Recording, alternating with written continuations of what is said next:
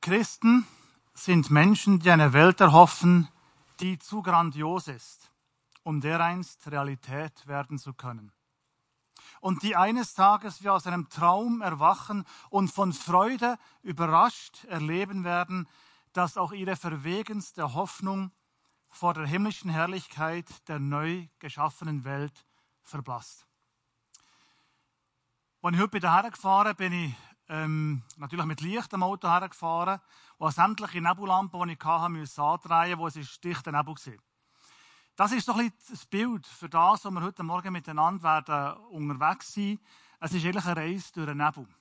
Aber wir folgen ein paar Wegweiser, die durch den Nebel durchweisen und jenseits vom, vom Nebel die Sonne erahnen Und da laden uns äh, ganz, ganz herzlich dazu ein, dass wir uns ein paar Gedanken machen. Erstens einmal über den letzten Wegabschnitt, wo wir darauf zugehen oder wo wir drinnen laufen, bis zum Ziel. Und ein bisschen ausführlicher einen zweiten Teil vom heutigen äh, Morgen, respektive vom, von dem Moment, den ich hier mit, mit uns kann verbringen kann, wo wir dann das Ziel selber anschauen wollen. Zuerst also ein Blick auf den letzten Wegabschnitt. Was jetzt hier kann bieten, sind nur ein paar Eckdaten. Es gibt unglaublich viel Literatur und unglaublich viele Sachen im Netz, die man kann abladen und hören und es gibt auch unglaublich viele spekulative Dummheiten. Es lohnt sich nicht, auf all das zu hören und ich möchte mich auf ein paar ganz, ganz wenige Sachen beschränken, wo ich denke, mal, das kann man, glaube ich, vom Neuen Testament her so wirklich sagen. Erstens einmal Ostern. Mit der lieblichen Verstehung von Jesus Christus vor 2000 Jahren hat die End- oder Zielzeit angefangen. Das griechische Wort für Ende, Telos, heisst auch Ziel. Es wäre also wahrscheinlich schlauer, wenn wir als Christenmenschen vom Ziel würden reden, wo wir darauf zugehen. Wir gehen nicht aufs Ende zu von der Welt, sondern auf das Ziel, auf das Ziel der kommenden Welt von Gott her. Wir sind sozusagen seit 2000 Jahren in der letzten Epoche der Heilsgeschichte unterwegs. Dann sind die Reden von Jesus. Matthäus, Markus, Lukas Evangelium, sie ist die überliefert, sagen eigentlich ganz etwas Ähnliches. Jesus weist dort auf verschiedene Zeichen her, die müssen erfüllt werden, bevor das er wiederkommt. Und wenn man das liest, dann stellt man erstaunt fest, es ist eigentlich gar nichts Neues. Neu ist nur, dass das Evangelium verkündigt wird bis ans Ende der Welt. Und das passiert seit Jahrhunderten von Jahren. Und darum kann Jesus jederzeit, jeden Augenblick wieder zurückkommen. Es war noch zum Buch von Offenbarung, wo ich jetzt gerade Texte werde daraus lesen, wo ich der Überzeugung bin, dass uns da Gottes Wort das heißt Christus selber, kann begegnen. Darum möchte ich auch das Wort zu Wort kommen. Aber was ist der Charakter von diesem Buch von Offenbarung, die Apokalypse? Apokalyptein heisst griechisch offenbaren. Es ist ein sehr umstrittenes, ein sehr unverständliches, oder missverständliches Buch. Ich würde auch gerne da ein paar ganz knappe Hinweise geben, wo man könnte durchgehen könnte, wenn man das Buch liest, weil das ist die Hauptquelle von dem, was ich heute Morgen dazu möchte sagen. Zuerst einmal das Hauptthema ist Gottes in Jesus Christus angebrochene Herrschaft, die sich wird durchsetzen in dieser Welt. Und das hat einen tröstlichen Aspekt. Es ist garantiert nicht Covid-19. Das ist nicht das letzte Wort der Welt. Am Schluss steht Christus, am Schluss steht die Freude. Jesus Christus, er ist der, der hier in der Gegenwart bereits herrscht nach meinem Empfinden oft noch zu dezent, zu verborgen. Es dürfte noch mehr durchbrechen, aber das ist nicht eine Frage, ähm, ob. Die Frage ist geklärt, seit Ostern, nur wenn und auf welche Art und Weise. Der Weg, wo wir uns darauf bewegen, durch die Offenbarung durch, ist ein Weg, der die Offenbarung zeigt, vom göttlichen Gericht über alles wieder göttlichen. Auf das Thema Gericht komme ich dann auch noch zurück. Es geht in der Offenbarung darum, zu zeigen, dass Gott mit allen wiedergöttlichen Macht und Kräften zu Rand kommt. Am Schluss steht er, steht sein Reich, steht Freude. Und das gibt ein paar Handlungsimpulse für uns als Christenmenschen heute. Und zwar das erste, der Ruf zur immer neuen Buß. Und das ist jetzt alles andere als, als modern oder irgendwie populär. Buß meint aber vom Griechischen her Metanoeo, neu denken, mit umdenken. Das Leben immer neu wieder Gott ausrichten, an Gott ausrichten und ihm weihen. Eines von meinen Gebeten jeden Morgen in meiner persönlichen Zeit vor Gott ist, Herr, übernimm du heute auch wieder als Kapitän, erster Offizier und Steuermann, als in Personalunion, die Brücke von meinem Lebensschiff. Das ist Metanoia. Täglich ganz konkret. Und dann natürlich die Ausrichtung auf Gott und auf sein Reich. Das ist das, was ich heute Morgen dazu möchte einladen. Dass wir unsere Welt, unsere Gebrochenheit in dieser Welt vom Ziel her lernen zu denken. Christenmenschen sind zwielichtige Wesen. Sie leben immer im Zwielicht. Eigentlich noch in der Nacht. So bin ich heute Morgen mit durch den Nebel bei den Herren gefahren. Aber im Prinzip sieht man bereits Dämmerung. Die Sonne lässt sich schon erahnen, hinter den Hochalpen. Christen gehen immer im Zwielicht am Licht entgegen. Und von dieser Vision, von dieser Hoffnung her, sollten wir versuchen, auch die Gegenwart zu gestalten. Es Wort noch zur Parousie, zur Wiederkunft von Christus. Ähm, das kann man sagen, ist im Neuen Testament auch, glaube ich, grundlegend, dass der Glaube, die Überzeugung, eines Tages kommt Christus wieder. Und zwar, um seine Schöpfung, die gebrochene Welt, ganz neu zu machen, zu erneuern, zu transformieren. Es ist umstritten, und das ist jetzt bereits im Bereich von umstrittenen Theologie, ähm, ist das tausendjährige Reich, das sogenannte Millennium. Das sind nicht 1000 mal 365 Tage, sondern eine sehr lange, aber abgeschlossene Zeitspanne. Ist das das, wo Gott wird erneuern? Ist die Welt hier, wo Gott wird in ein, eine Art irdisches Paradies verwandeln, wenn Christus wiederkommt? Können wir uns vorstellen, dass es in die Richtung geht? Ganz sicher ist nicht einmal das. Was wir uns aber heute damit beschäftigen ist das allerletzte Kapitel jenseits sozusagen vom Horizont. Darum habe ich meine Gedanken auch beschrieben mit dem Titel Hinter dem Horizont. Noch ein Wort zum Gericht. Das ist auch etwas, wo immer wieder gefragt wird, ja, was gibt es denn das? Ein kathologisches Gericht, ein Endzeitgericht und so. Ja, das gibt es. Es muss es geben. Das ist natürlich auch wieder sehr unpopulär. Wer redet schon von einem richtenden Gott? Das ist ja völlig krank. Nein, es ist völlig wichtig. Wenn Gott wirklich gut ist, der ist ja nicht nur der Gott, der möchte, dass das Gute sich realisiert, sondern auch der dafür kann sorgen kann, dass es sich realisiert. Darum, weil Gott gut ist und nicht nur einfach der Daddy im Himmel, so der Schwamm drüber Gott, ist alles nicht so schlimm gewesen. Nein, es, es gibt ganz viele Sachen in dieser Weltgeschichte, die sind brutal schlimm gewesen. Und das ist nicht einfach Schwamm drüber Theologie. Gott wird richten. Und er muss richten, wenn er gut ist. Er wird Menschen zur Rechenschaft ziehen. Aber was heisst richten? Was ist die Aufgabe von einem Richter? Nach dem Neuen Testament und nach meiner Überzeugung wird es darum gehen, Recht wiederherzustellen, geordnete Verhältnisse wieder möglich zu machen, Lebenssphären wieder lebenswert zu schaffen, Gutes Gutes und Ungutes Ungutes zu nennen. Für uns Menschen gibt es zwei Zeitpunkte vom Gericht. Entweder 30 nach Christus dann, wo Jesus für die Menschheit, für die Welt, als Einladung für die Welt gestorben ist, zur Vergebung von dem, was wir falsch gemacht haben, oder der Postmortem, nachdem, dass wir die Welt verlassen haben, in eschatologische, erkommende Welt von Gott. Und damit sind wir bei Himmel und Hölle. Es ist schon sehr erstaunlich, wenn man die Bibel liest, dass die Bibel sehr wenig über den Himmel sagt. Ich werde dann Texte lesen aus Offenbarung 21 und 22, die letzten beiden Kapitel von der gesamten Bibel, wo ich ein bisschen Blick, eben, Wegweiser, sozusagen, durch den Nebel ins Licht ermöglichen. Ähm, zusammengefasst kann man vielleicht sagen, der Himmel ist Gott selber. Die Anwesenheit, die Gegenwart von Gott. Und wenn das stimmt, dann können wir sozusagen logisch rückschließen, dass die Hölle das wäre, wo Gott nicht ist. Aber darüber sagt die Bibel noch weniger und das ist auch nicht unser heutiges Thema. Das ist bereits alles, was ich mit einigermaßen grosser Überzeugung kann sagen, in etwa das dürft ihr erwarten auf dem Weg, vom letzten Wegabschnitt durch den Nebel, bis wir das Licht sehen. Und dem Licht würde ich mich gerne jetzt zuwenden mit diesen Texten, die ich möchte vorlesen und ich will ein paar Gedanken, so ein bisschen exegetischer Natur, also vom Auslegen her, wie können wir die Texte verstehen, versuchen weiterzugeben. Ich lese aus Offenbarung 21, ich will einen kurzen Abschnitt und ein paar Gedanken dazu teilen. Offenbarung 21, 1 bis 4. Hier lesen wir über Gottes Gemeinschaft mit der Erlösten. Dann sah ich einen neuen Himmel und eine neue Erde. Denn der erste Himmel und die erste Erde sind vergangen. Auch das Meer ist nicht mehr.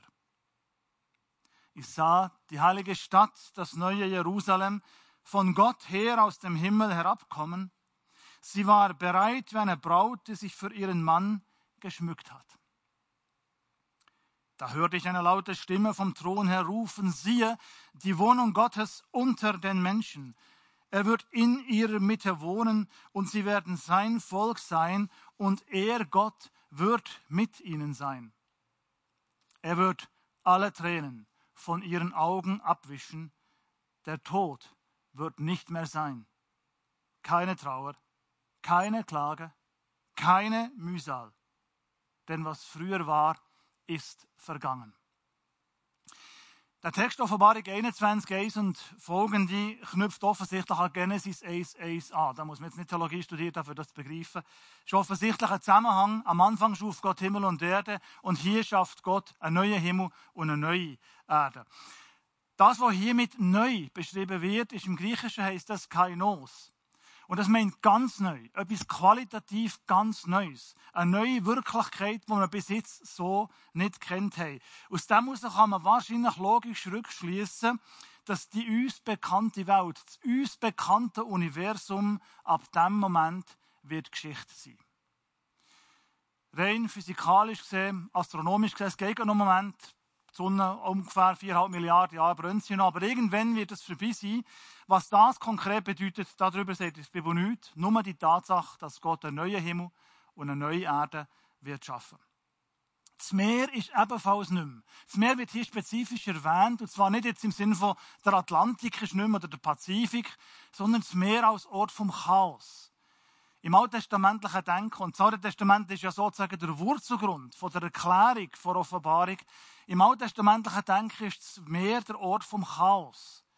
Das Tohu Wawohu. Dort, wo man nicht sein will, der lebensunwirkliche Ort. Auch das ist Geschichte. Die ewige Welt von Gott ist das pure, das reine Leben. Und dann wird Gottes kommende Welt beschrieben mit zwei Metaphern, zwei Bilder. Das sind ja nicht Realitäten eins zu eins zu übersetzen, sondern Bilder, metaphorische Beschreibungen. Das eine ist, es wird beschrieben als eine Stadt. Gottes Welt ist eine Stadt. Und gleichzeitig Gottes Welt ist eine Brut. Also was jetzt? Stadt oder schon das Gleiche, oder? Eine Stadt, eine Brut und so. Offensichtlich Bilder. Schon das allein zeigt ja, dass das hier nicht wirklich im Sinn von literal sind, was verstanden sind, sondern bildhaft. Das heißt nicht, dass keine Realität dahinter steht, sondern dass mehr Realität dahinter steht, als dass der Johannes hier mit seinen Worten hat können, können auf den Punkt bringen. Das neue Jerusalem kommt aus dem Himmel oben aus der Gegenwart von Gott. Das meint nicht geografisch von oben nach unten, sondern der Himmel ist im Neuen Testament häufig auch wieder eine metaphorische Umschreibung für Gott selber. Der Matthäus kann sagen, das Königreich der Himmel und meint damit das Königreich von Gott, er selber. Und dann wird hier, wie gesagt, die neue Welt als Stadt und als Brut beschrieben. Und jetzt ist es wichtig zu verstehen, dass der Text ja nicht zuerst an uns geschrieben worden ist sondern vor 2000 Jahren Christen in Kleinasien, an sieben verschiedenen Gemeinden dort. Und jetzt stellt sich die Frage, wie haben die, die denn das verstanden? Wenn der Johannes hier von Stadt und Brut redet. Und das ist ja wichtig zu sehen, wie sie es verstanden haben, können wir es dann auf uns heute übertragen. Und jetzt muss man sich bewusst sein, dass eine Stadt in der antiken Welt sehr oft verbunden ist mit, mit einer Frau, mit einer, mit einer Vorstellung von einer Frau sehr häufig mit einer sehr schönen Frau, beispielsweise die Stadt Athen mit der, mit der Göttin Athena oder Rom mit der Göttin Roma. Also das sind zwei Bilder, die sich im antiken Denken ergänzt haben. Es hat die Synergie bildet, eine Einheit bildet und beides hat etwas entfaltet.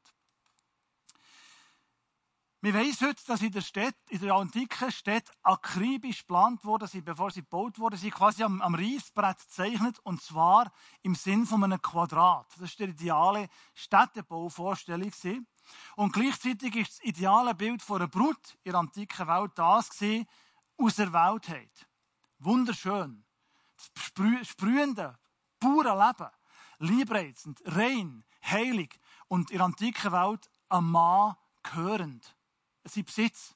Das ist natürlich aus heutiger Optik eine völlig patriarchalische Vorstellung, geht gar nicht. Wenn ich meiner Frau würde sagen, du gehörst mir, würde ich sagen, das geht nicht ganz, müssen wir irgendwie darüber reden, was ich würde verstehen. Ähm, aber damals ist das völlig anders konnotiert gewesen. Besitz heisst hier Schutz.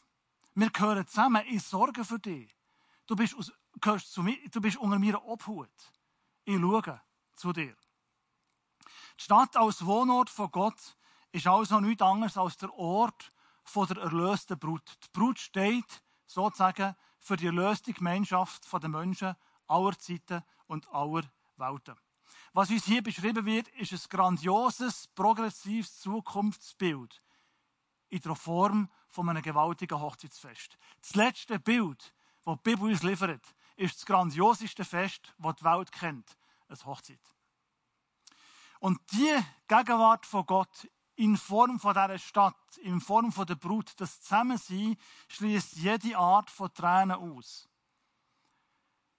Wir können heute sagen, eigentlich ist eine einzelne Träne, eine einzige Träne von einem Kind irgendwo auf der Welt vergossen, stellt an und für sich Gott fundamental in Frage. Es dürfte es eigentlich nicht geben. Wenn Gott gut und allmächtig ist, dürfte es keine Tränen von der Trauer geben. Es gibt jetzt aber Tränen von der Trauer, und zwar endlos. Das ist ein anderes Thema, wo wir hier nicht auch noch darauf eingehen können, aber das ist nicht die letzte Realität. Das ist eine gebrochene Schöpfung, eine gebrochene Welt. Und wo wir hier davon reden, ist eine Welt jenseits von den Tränen, jenseits von Tod, von Trauer, von Schmerz und vor allem auch jenseits von jedem Abschied. Das letzte Bild ist ein Hochzeitsfest ohne Abend. Es wird nie enden. Die ewige Welt von Gott, der Himmel, wenn man so will, das ist Gott selber. Die ewige Vereinigung mit ihm. Der Himmel ist Gott. Ich lese Offenbarung 21, 11 bis 14.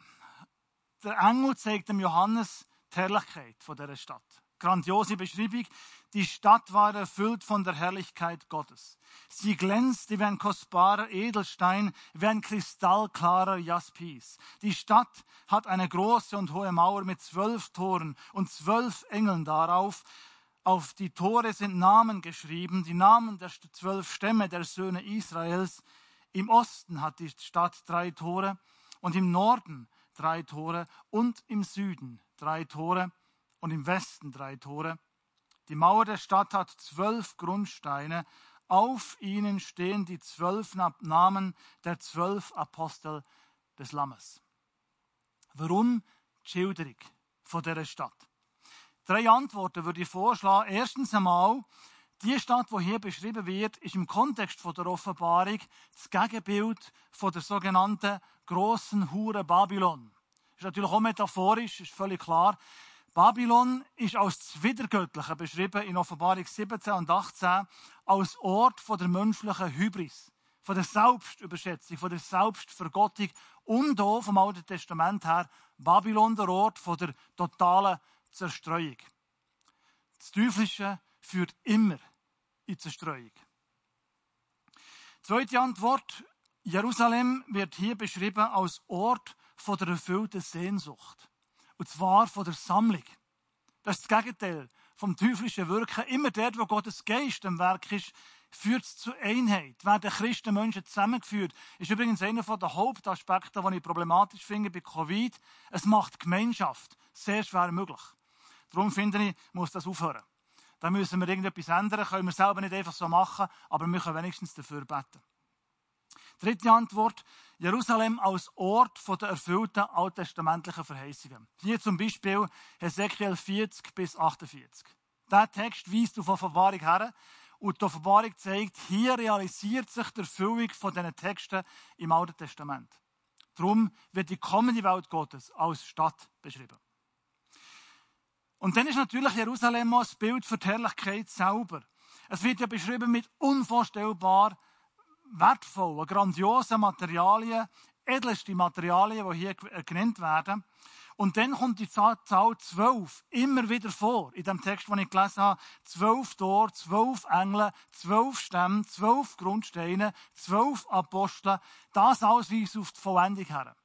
Die neue Stadt, das neue Jerusalem, ist die vollendete Welt von Gott mit allen erlösten Menschen zu allen Zeiten. Das ist eine größere Geschichte. Das ist ein Riesenreich. Das ist Gottes Gegenwart, die Fülle der Menschheit in ihm. Und die Bilder, die hier beschrieben werden, das sind alles Bilder, die evozieren ja Gefühl. Das löst etwas aus. Das ist ja nicht einfach reine Dogmatik, sondern das ist eine bildhafte Welt, die hier ihm aufgeht.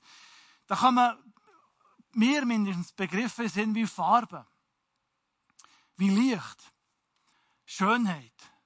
Gott ist schön. Wenn man sich das vorstellt, ich gehe manchmal Morgen früh oder wenn noch Nacht ist, kann ich joggen, äh, sternenklarer Himmel und dann hinter der Hochalpen so langsam Dämmerung. Also wenn man das sieht, wenn da nicht gläubig wird, dann kann man dir nicht mehr helfen. Das ist irgendwie auch so, das ist einfach grandios. Eine gebrochene Schöpfung, grandiose Schönheit, aber Gott selber ist das Schöne selber. Ein Sonnenaufgang über den Hochalpen, das ist so, ja, ein bisschen Kitschiges vorwegnehmen von dem, was wirklich schön ist. Glück, Freude, die pure, reine Freude wird hier verheißen. Das ist Gottes kommende Welt. Eine Welt jenseits von der Trauer. Offenbarung 21, 15 bis 17, der Engel vermisst die Stadt. Und der Engel, der zu mir sprach, hatte einen goldenen Maßstab, um die Stadt, ihre Tore und ihre Mauern zu messen. Die Stadt war viereckig angelegt und ebenso lang wie breit. Er maß die Stadt mit dem Messstab. Ihre Länge, Breite und Höhe sind gleich 12.000 Stadien. Und der Maß ihrer Mauer, sie ist 144 Ellen hoch und nach Menschenmaß, das der Engel benutzt hatte. Die Stadt wird beschrieben, wird ausgemessen hier. Die Stadt hat die ideale antike Maß. Länge und Breite ist gleich. Sie erfüllt ideale antike Lebensvorstellungen. Dann aber erfüllt sie natürlich auch, und man muss wieder nicht Theologie äh, studiert haben, für das zu verstehen, die Ideal vom Tempel. Das Allerheiligste im Tempel, oder das Allerheiligste Stiftshütte der Wüste, ist ein Kubus. Dort, wo der Hohepriester dann im Jahr rein ist, um Gott zu begegnen, ist ein Würfel gewesen. Und hier wird die Stadt als Würfel beschrieben. Das kann ein Zufall sein. Offensichtlich nicht. Die Stadt ist der Ort, wo eigentlich am Hohepriester vorbehalten wäre. Aber jetzt ist die Stadt der Ort, wo alle Menschen zu aller Zeiten eingeladen sind, Teil von Gottes Familie zu sein. Es ist der Ort von Gottes Gegenwart selber. Und das Ausmaß, 12.000 Stadien, ist natürlich exorbitant. In der damaligen Weltvorstellung ist das in etwa die Ausdehnungen vom Römischen Reich, kann man so in etwa sich vorstellen können. Wenn man es umrechnen, über 2300 Kilometer lang und breit, das wäre noch eins. Aber auch hoch. Die Höhe ist auch so.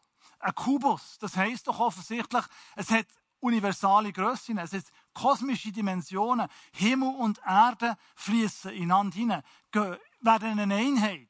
Das ist die ursprüngliche Schöpfungsabsicht, die Gott immer schon hat mit seiner Welt. Offenbarung 21, 18 bis 21, Beschreibung von dieser Stadt. Ihre Mauer ist aus Jaspis gebaut und die Stadt ist aus reinem Gold wie aus reinem Glas. Die Grundsteine der Stadtmauer sind mit edlen Steinen aller Art geschmückt. Der erste Grundstein ist ein Jaspis, der zweite ein Saphir, der dritte ein Chalcedon, der vierte ein Smaragd, der fünfte ein Sardonyx, der sechste ein Sardion, der siebte ein Chrysolith, der achte ein Beryl, der neunte ein Topaz, der zehnte ein Chrysopras, der elfte ein Hyazinth, der zwölfte ein Amethyst. Die zwölf Tore sind zwölf Perlen. Jedes der Tore besteht aus einer einzigen Perle. Die Straße der Stadt ist aus reinem Gold wie aus klarem Glas. Wenn man das liest, muss man, ich weiß nicht mal, was die, was die Edelsteine sind. Ich, ich stelle mir alle möglichen Farben vor. Was der Johannes hier sieht, da gehen ihm die Worte aus.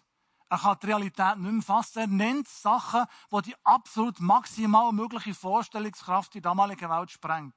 Jaspis, Gold, Glas, das sind die verkörpern allerhöchste Werte der antiken Welt. Das ist sozusagen ein Spiegel von der Schönheit von Gott selber.